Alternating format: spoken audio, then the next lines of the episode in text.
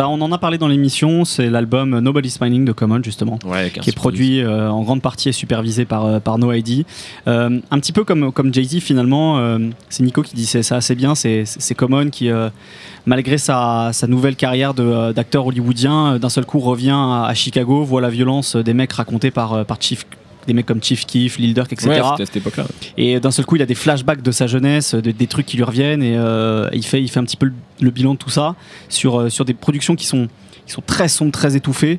Euh, mais Common, il a, il, a, il a probablement une de des meilleures écritures de sa carrière dessus, je trouve. Donc euh, voilà, c'est un excellent album si vous voulez continuer sur euh, Et- et un no, No ID, le, le Master Teacher. Et un peu aussi. trop méconnu à mon goût. J'ai Ouais. l'impression que les gens parlent très peu de ce disque, Ouais. alors qu'il est peut-être sorti à une époque où c'était tellement en décalage avec ce Ouais. qui sortait, mais c'est effectivement un super disque.